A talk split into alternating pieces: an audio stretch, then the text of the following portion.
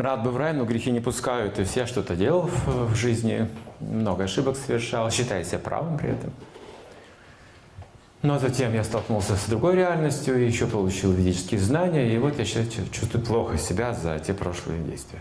Я помню это, это мне мешает, это совесть, это стыд. И психология такова.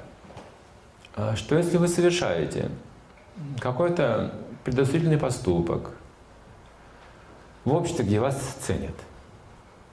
Вы понимаете, что общество может вас отвергнуть за этот поступок. И поскольку вы себя очень связываете, цените это общество людей, вы боитесь этого разрыва, что вас осудят или отвергнут. Вы очень-очень боитесь этого. Что вы социализированы с этим обществом, это как семья ваша, скажем. И самое страшное для вас быть отвергнутым из этого общества. И если вы что-то все-таки совершили, вам трудно войти в это общество просто вот с невинным видом и общаться, продолжить так же, как будто ничего не было. Верно же? Вам стыдно это будет делать. Согласны? Но при этом у вас всегда есть возможность служить этому обществу. Вас никто за это не осудит. Но вы думаете, я там не был слугой, я-то был другом, я был там равноправным членом, понимаете, этого общества. А теперь я в слугу превращаюсь, непрестижно.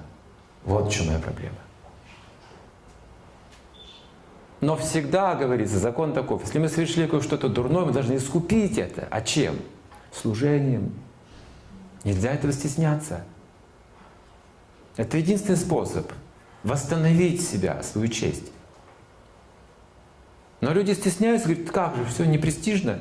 Теперь я что, тут слугой стану? Я не хочу быть слугой. Мы уже все равны были. Да, но ты должен восстановить свои отношения.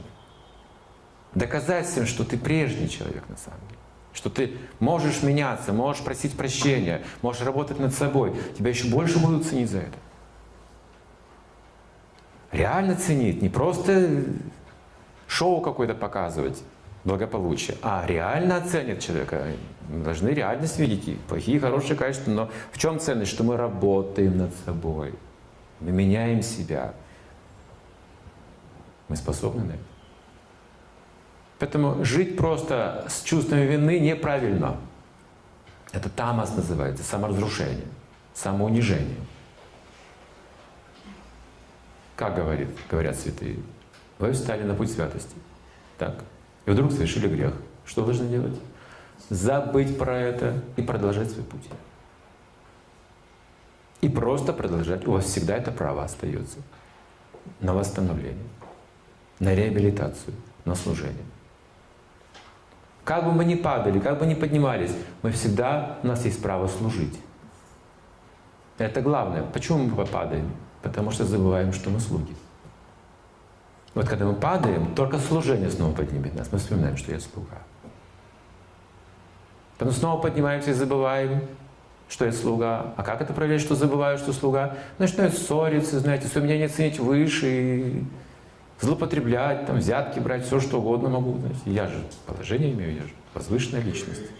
А вот тогда снова ошибка, чувство вины, служение, вспомни, кто ты. Все искусство, деятельность заключается в том, чтобы продвигаться и оставаться очень смиренным, скромным человеком. Никто не должен видеть нашего величия, если оно есть. Никогда никому не внушайте, что вы великий человек, или хороший человек, или достойный человек. И вы должны знать, с кем вы разговариваете. Никогда такого не внушайте ни детям, ни соседям, ни на работе. Скорее, великий человек тот, кто скрывает свое величие, говорится. Одевается просто, красиво и просто, без вызова себя ведет, слушает, как будто он в невежестве ничего не знает, так внимательно слушает. И единственное э, критерий того, что человек перед вами возвышенный, это его способность говорить, говорится в ведах. Пока он не заговорит, вы никак это не обнаружите, потому что он скромен. Но когда он говорит, он же должен говорить правду. Вы сразу увидите, вот, человек имеет качество. Если ничего хорошего не можно сказать, что нужно делать? Молчать. И люди будут думать про вас тоже возвышенно. Так и есть. Возвышенно потому, что глупости мы не говорим никогда. Мы вообще и хорошего, может, ничего не говорим, но и, и дурных вещей не говорим, видите, и уже хорошо. Итак, э, психологически нельзя погружаться в чувство вины сверх меры. К этому нужно практично относиться. Не боритесь никогда за престиж, за богатство, за власть. Боритесь с другим врагом внутри себя.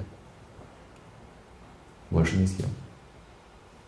Если вы победите свои чувства, все люди будут слушать вас. Спрашивать и слушать. Если вы не контролируете свои чувства, никто слушать не будет. Тогда вы захотите деньги или власть, а иначе как будут слушать?